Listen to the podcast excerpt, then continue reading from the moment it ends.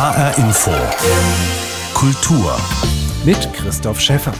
Wir sind es leid, auf Bildschirme zu starren und das für Kulturgenuss zu halten. Wir wollen wieder Teil eines Publikums sein, gemeinsam lachen, staunen, weinen, nachdenken.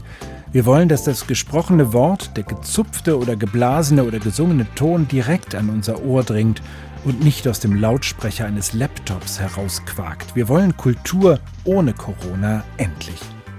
Während die einen jammern über die andauernden Beschränkungen, die in der Pandemie weiter nötig bleiben, entwickeln andere Konzepte für neue Bühnen, draußen an der frischen Luft mit Corona-sicheren Besucherlogen. Das Künstlerhaus Musanturm in Frankfurt war da schon im vergangenen Jahr mit einem neuartigen Theaterbau vorangegangen. Jetzt kommt von hier der Plan für einen Sommerbau, der gleich einem halben Dutzend Ensembles aus Frankfurt und Offenbach eine Bühne bieten könnte. Wir stellen das Projekt vor. Autohäuser und Baumärkte, verlassene Büro- und Hotelgebäude, eine gigantische Autobahnbrücke. So sieht er aus, der Stadtteil Kaiserlei zwischen Frankfurt und Offenbach. Genau hier soll auf einer Brachfläche an der neuen Kaiserlei-Promenade ein Theater entstehen. Open Air in Form einer Arena, aus Stahlgerüstteilen schnell zusammengeschraubt und Corona-sicher für 200 bis 300 Menschen. Schon im Juli sollen hier Produktionen des Künstlerhauses Musanturm und der Dresden Frankfurt Dance Company, des Ensemble Modern und von freien Theatergruppen zu sehen sein. Es sind Pläne, die Mut machen und Hoffnung, die der Intendant des Musanturms diese Woche vorgestellt hat. Jan Tussing berichtet. Ein Freilufttheater für den Sommer, temporär, direkt an Frankfurts Stadtgrenze zu Offenbach, am Main, gut erreichbar mit dem Fahrrad oder der S-Bahn. Was angesichts der geschlossenen Theater wie ein spektakulärer Coup klingt, ist eine Idee von Matthias Pees, dem Intendanten des Künstlerhaus Musanturm in Frankfurt. Wir haben tatsächlich quasi erstmal auf die lange Perspektive geschaut und gesagt, wenn Kultur in der Öffentlichkeit mit Publikum wieder möglich sein wird, dann doch wohl am ehesten draußen. Draußen, denn drinnen geht seit Monaten nichts. Trotz der Hygienekonzepte, trotz der ausgefeilten Vorsichtsmaßnahmen und trotz des aufsehenerregenden Lehmneubaus, den der Musanturm bereits im vergangenen Sommer als Notlösung eingeweiht hatte, um seine Fans angesichts der Pandemie hygienesicher zu empfangen. Der runde Theaterbau aus Lehm und Holz trennte das Publikum in einzelne Logen, Corona Corona-sicher, bot aber wie eine Arena auch die Möglichkeit, sich gegenseitig anzusehen.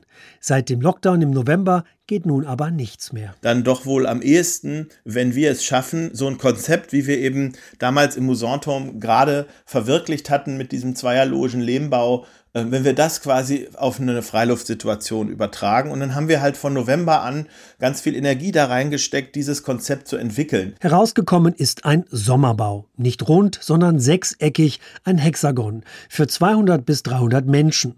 Vorbild natürlich die Mutter aller Theater, das Shakespeare Globe Theater. Zweierlogen, abgetrennt auf drei Geschossen. So können sich die Zuschauerinnen und Zuschauer von weitem sehen.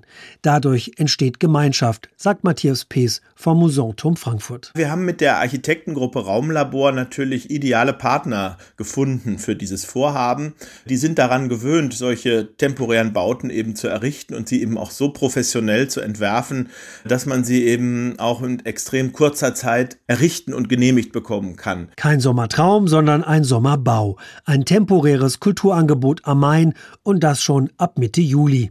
Genehmigungen vorausgesetzt. Von Anfang an war Teil des Konzepts Konzepts, wir wollen so ein Ding äh, für den Sommer 2021 entwickeln und wir wollen es möglich machen, auch für viele andere Kooperationspartnerinnen und Partner. Also hier kein exklusives Ensemble Modern oder Musantum oder Frankfurt Lab Gebäude hinstellen, sondern es eben möglichst auch für viele andere Kooperationspartner aus verschiedenen künstlerischen Disziplinen in Frankfurt und Offenbach öffnen. Der Sommerbau ist somit ein kleiner Vorgeschmack auf das internationale Theaterfestival Theater der Welt. Das wollen die beiden Städte Frankfurt und Offenbach 2023 nämlich zusammen ausrichten. Könnte die neue Freilichtbühne also nicht sogar permanent stehen bleiben? Matthias Pees ist da zuversichtlich. Sich. Der Klimawandel bringt es mit sich, dass die Sommer heißer und trockener werden. Das ist tatsächlich erstmal etwas sehr Problematisches und Beklagenswertes. Für das Freilufttheater ist es vielleicht eine neue Herausforderung und möglicherweise ist ja unser temporärer Bau ein äh, gutes Exempel dafür, was man vielleicht in der Zukunft auch längerfristig denken kann, anstatt dieser muffigen großen Multifunktionshallen, die überall gedacht werden, vielleicht lieber mal ein großes und luftiges Freilufttheater für die kürzere Ewigkeit zu schaffen. Voraussetzung ist allerdings eine rechtliche Grundlage, denn das geänderte Infektionsschutzgesetz regelt nur Freiluftveranstaltungen wie große Rockkonzerte mit Tausenden von Menschen. Kleine luftige Sommerbauten waren in der Bundesnotbremse gar nicht vorgesehen. Insofern muss das Gesetz vielleicht sogar noch mal für den Sommerbau geändert werden. Der Sommerbau am Kaiserlei. Wenn die Behörden mitspielen und wenn das Infektionsschutzgesetz nochmal angepasst wird, könnte er Realität werden. Die Baukosten von 380.000 Euro wären jedenfalls zu stemmen, auch dank der Unterstützung aus Bundesmitteln für den Neustart Kultur und aus dem Landesprogramm Ins Freie, mit dem gezielt Open-Air-Kultur in Pandemiezeiten gefördert werden soll. Der Entwurf für den Sommerbau kommt vom Architekturkollektiv Raumlabor Berlin, das im vergangenen Jahr auch schon den Lehmbau im Musanturm realisiert hatte. Ich habe mit dem Architekten Benjamin Förster-Baldenius von Raumlabor Berlin gesprochen und habe ihn gefragt, wie er die Besonderheiten seines Sommerbaus aus Sicht des Publikums beschreiben würde. Also das Publikum sitzt ja in einem dreigeschossigen Gerüstbau, der sich sozusagen einmal um die Spielfläche herum erschließt. Alleine auf einer Seite ist es so ein Sechseck und die eine Seite des Sechsecks ist natürlich dem Bühnenraum vorbehalten und äh, auf den anderen fünf Seiten sitzt das Publikum in diesen drei Geschossen in jeweils acht Logen nebeneinander auf jeder Seite und die Logen sind getrennt mit so Holzpaneelen und man sitzt eigentlich und guckt auf die Spielfläche, entweder aus der sozusagen normalen Parkettperspektive oder aus dem ersten oder zweiten Rang. Und so funktioniert das. Also ein bisschen erweitert der Idee aus dem Musanturm, da waren wir ja nach oben gedeckelt durch die Raumdecke einfach. Da äh, war es schon schwierig, ein zweites Geschoss zu machen. Und äh, jetzt hier im, im Freiraum an der, an der frischen Luft, da können wir natürlich so hoch gehen, wie wir wollen. Dieser Theaterbau, den Sie für den Musanturm schon im vergangenen Jahr gemacht haben, der hat ja sowas Höhlenartiges. Der ist aus Lehm. Äh, da hm, haben auch so ein bisschen die Formen dieser einzelnen Logen so ein bisschen was Uriges. Welchen Effekt hat das, dass das Publikum separiert wird quasi in Infektionsgemeinschaften? Also man sitzt da als Zweierpärchen und hat aber zu dem unmittelbaren Nachbarn eine Wand und kann mit dem äh, sich jetzt auch nicht austauschen, aber eben auch keine Viren austauschen. Was bedeutet das für das Theatererlebnis, so zu sitzen?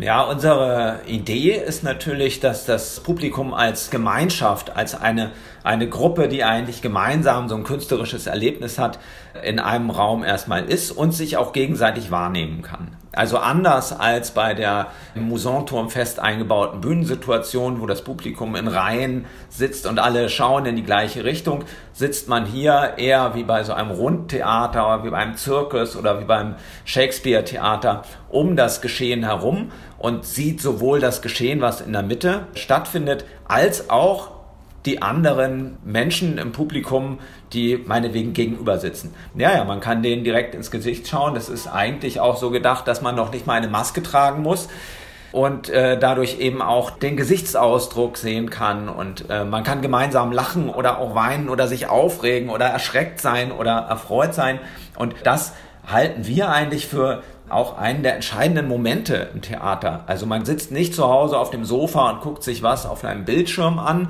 sondern man geht ja bewusst gemeinsam in einen Raum, um auch gemeinsam ein Erlebnis zu haben und auch diese Kollektivität, die dadurch entsteht, des Moments mit wahrzunehmen und auch als Dynamik des künstlerischen Ereignisses zu erleben. Jetzt war dieser ähm, Bau im Musanturm, Sie haben es schon erwähnt, relativ begrenzt durch den Raum, in dem er aufgebaut wurde, 19 Logen für 38 Personen. Jetzt haben Sie bei dem Sommerbau, den Sie aufstellen wollen, äh, 40 Logen für 200 bis 300 Zuschauer ungefähr. Das Ganze in einem, Sie haben es schon erwähnt, sechseckigen Gebäude, was eigentlich eine Stahlgerüstkonstruktion ist, in knallbunten Farben. Sie sagen, trotz dieses provisorischen, trotz dieser gerüstartigen Konstruktion soll es ein vollwertiges Theater sein. Was heißt das für Sie? Das ja, das vollwertige Theater, äh, das ist natürlich in Zeiten des Poststrukturalismus und des Postdramatischen und so weiter sowieso inzwischen sehr schwer zu beschreiben. Also das zeitgenössische Theater hat ja ein sehr, sehr großes Repertoire an, an Präsentations- und Vorstellungsformen. Äh, da wird nicht nur mit Technik und mit Video und Projektion gearbeitet. Da arbeitet man ja natürlich auch viel mit dem Stadtraum, mit dem Gehen raus in die Stadt, mit Führungen und so weiter. Aber man arbeitet auch mit der Gleichzeitigkeit an unterschiedlichen Orten.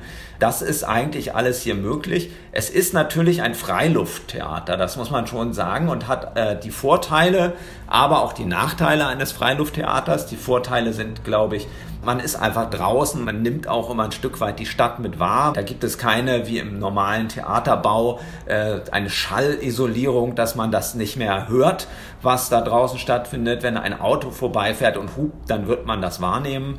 Wenn eben auch das Wetter mal ein bisschen extrem wird, dann nimmt man das auch wahr.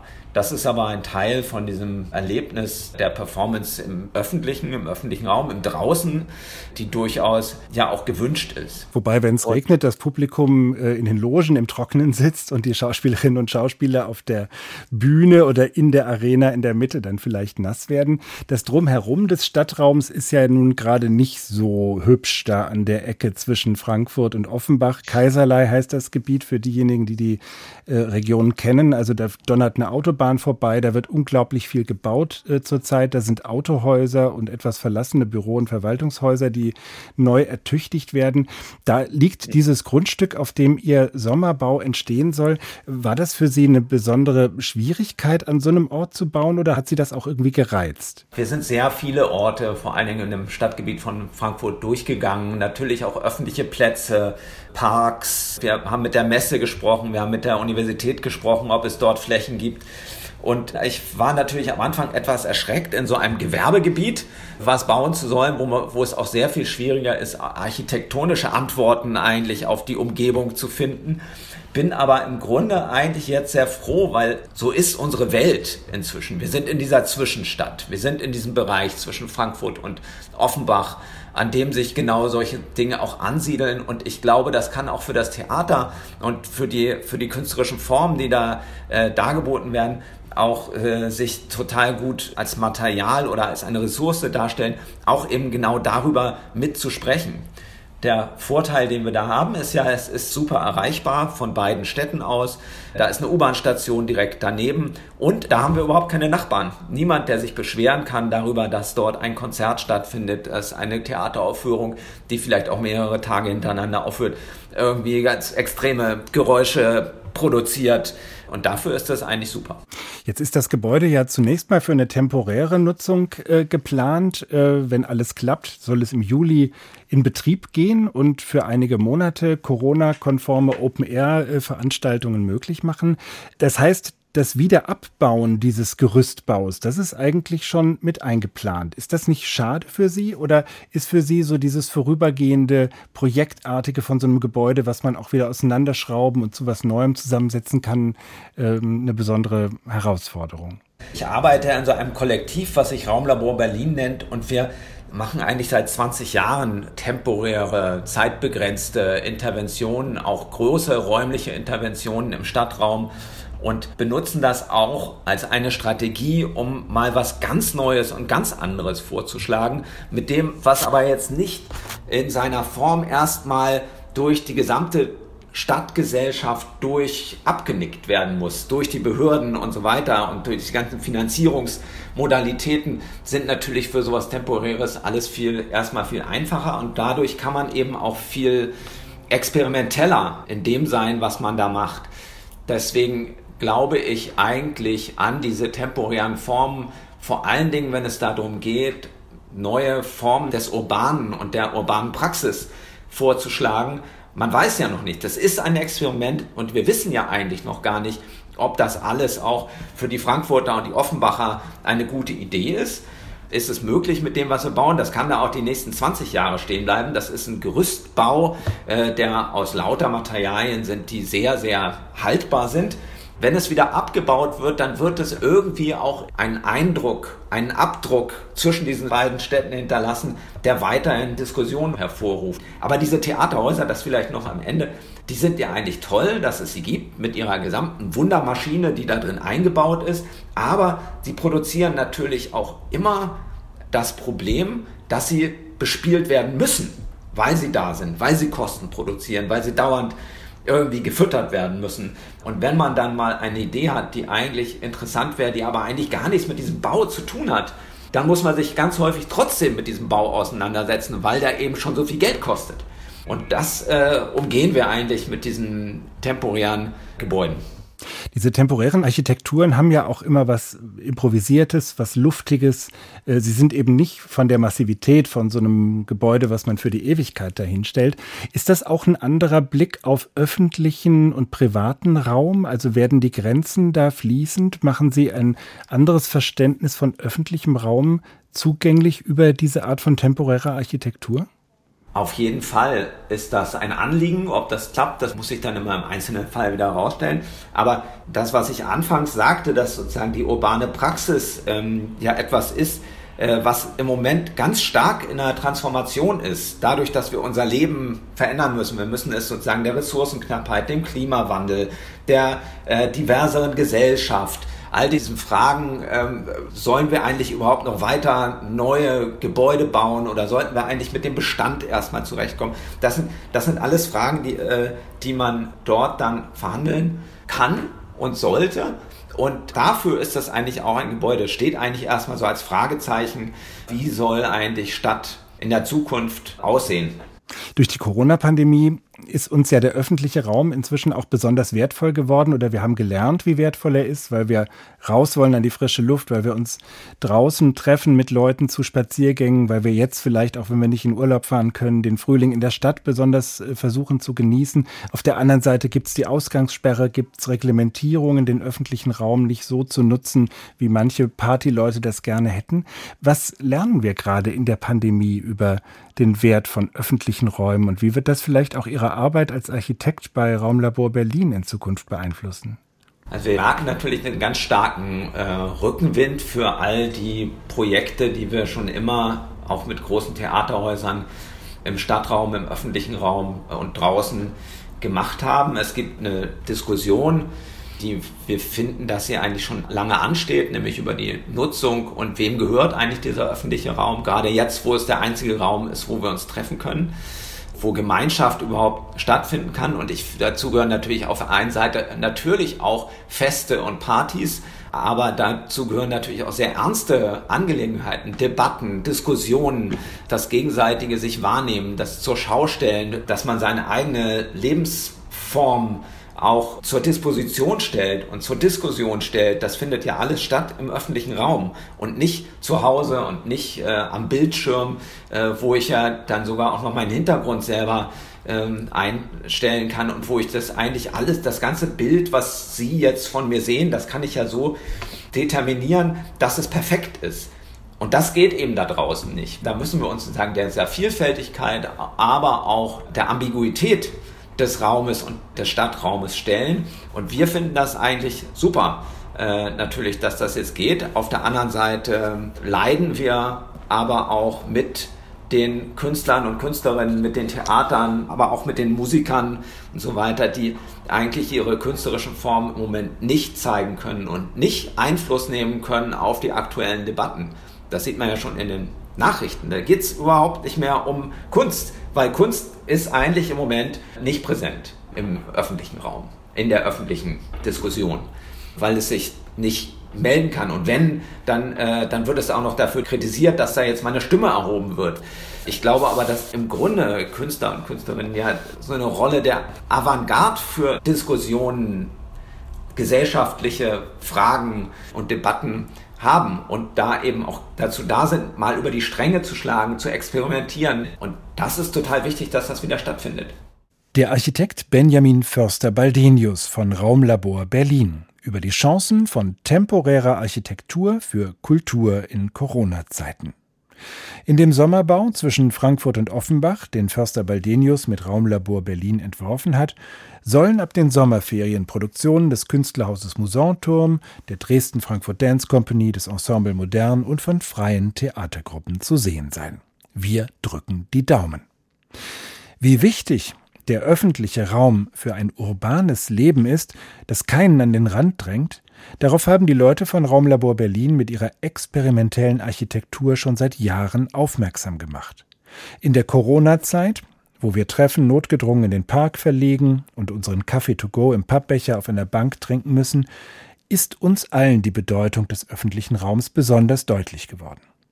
Umso fassungsloser stehen wir da, wenn an einst belebten Plätzen plötzlich die Sitzbänke abgeschraubt wurden. Tanja Küchle über das Phänomen Verdrängungsdesign. Wer sich hier hinsetzen möchte, muss auf dem Boden Platz nehmen. Frankfurt-Sachsenhausen am Adelhochplatz gegenüber des alten Depots. Jahrzehntelang standen hier acht Bänke, gerne und viel frequentiert von Menschen aus allen Schichten, tagsüber wie nachts. Im März 2019 wurden sie abmontiert. Der offizielle Grund? Jugendliche in Feierlaune und wohl auch Obdachlose sollten keinen Platz mehr zum Herumlungern haben. Die meisten Anwohner allerdings vermissen die Bänke und fordern sie zurück. Seit zwei Jahren schwelt darum ein intensiver Streit zwischen Bürgern und Kommunalpolitikern. Philipp Oswald, Architekt und Professor für Architekturtheorie und Entwerfen an der Universität Kassel, hält wenig davon, Bänke einfach zu entfernen. Das heißt, es sind bestimmte Menschen ausgeschlossen aus dem öffentlichen Raum, die das brauchen. Also es gibt ja zum Beispiel alte Leute oder kranke Leute, die nicht so lange stehen können, die sich mal zwischendurch ausruhen müssen. Und Bänke sind noch weit mehr. Sie sind Orte für sozialen Austausch, laden zur Muße ein, zum Picknick, dazu andere zu beobachten, zu lesen oder einfach nur Löcher in die Luft zu gucken.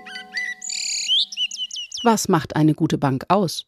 Für Philipp Oswald eine ergonomische Sitzhöhe und eine ausreichende Tiefe der Sitzfläche. Zudem sei entscheidend, ob man eine Rückenlehne hat oder ob man sich vielleicht auch ganz ausstrecken kann. Holz fühle sich angenehmer an als Stein oder Metall. Ein gelungenes Beispiel dafür findet man am Frankfurter Goetheplatz. Holzbänke mit geschwungenen Formen, wirklich bequem und jede ein Unikat. Ob Sitzplateau, Flätsnische oder ein riesiger breiter Liegestuhl, auf dem drei Erwachsene nebeneinander Platz fänden. Es gibt aber auch Bänke, die mit Absicht unbequem sind. Das nennt sich Verhinderungsdesign oder defensive Architektur. Öffentliche Sitzgelegenheiten nach dieser Maßgabe bestehen beispielsweise aus einzelnen Sitzschalen weisen trennende Armlehnen auf oder absurd schräge Sitzflächen. Sie sind bevorzugt aus Metall oder Stein. Ein Trend vor allem an Haltestellen von Zügen, S-, U- und Straßenbahnen. Das Ziel, potenziell herumlungernde Menschen wie Obdachlose oder Jugendliche vom Herumlungern oder gar Schlafen abzuhalten. Architekt Philipp Oswald hält derartig ausgrenzendes Verhinderungsdesign für sehr problematisch. Abgesehen davon, dass ich vielleicht mich auch mal auf eine Bank legen will, auch wenn ich nicht obdachlos bin, ähm, finde ich das einen falschen Umgang mit diesen Menschen, auch mit diesen Bedürfnissen. Oswald sieht in Hessen und Deutschland insgesamt bisher noch wenig defensive Architektur. Selbst Städte wie Frankfurt, Wiesbaden und Kassel seien relativ zurückhaltend. Zum Glück haben wir einen recht sicheren öffentlichen Raum, der auch äh, bemerkenswert inklusiv ist, noch nach wie vor. Das ist etwas, was ich sehr wertschätze und wo ich glaube, wo wir uns immer darum kümmern müssen, dass es uns so erhalten bleibt. Und dazu gehört auch, dass man dann auch Gefahren und Ängste ernst nimmt und dann irgendwie da adäquate Antworten darauf findet, die diese Werte nicht über Bord schmeißen. Das haben Metropolen wie Paris, London, New York oder Rio de Janeiro längst getan wenn sie die ganz großen Geschütze auffahren, um zu steuern, wer sich wo im öffentlichen Raum aufhalten darf und wer nicht. Von einbetonierten Metallstacheln bis zu Dauerbeschallung mit Musik und automatischen Sprinkleranlagen. Damit lösen sie weltweit auch Proteste und Gegenaktionen von Bürgern und Künstlern aus. Es ist auch blöd, wenn irgendwie ein schöner Ort dann immer von einer bestimmten Gruppe von Menschen belagert wird und sich andere Leute da unwohl fühlen. Aber ich glaube, wir sind also mein Anspruch wäre immer als Gesellschaft, dass wir akzeptieren, dass wir aus sehr unterschiedlichen Menschen bestehen und irgendwie gerade im öffentlichen Raum eine Toleranz finden müssen, mit diesen Unterschiedlichkeiten umzugehen. Im Grunde ist jede Alternative zu defensivem Design begrüßenswert. Denn Verhinderungsästhetik ist nicht nur ethisch problematisch, sie ist oft auch einfach furchtbar hässlich. Defensive Architektur, Verdrängungsdesign. Tanja Küchle über ein Phänomen, das an vielen Orten das Leben im öffentlichen Raum bewusst verhindern soll. Da setzen wir doch lieber ganz auf die konstruktive Platzbesetzung des Sommerbaus von Raumlabor Berlin, der auf Initiative des Künstlerhauses Musanturm bis Juli zwischen Frankfurt und Offenbach entstehen soll. Das war die Kultur in HR Info. Die Sendung als Podcast finden Sie bei hrinforadio.de und in der ARD Audiothek. Mein Name ist Christoph Schäffer.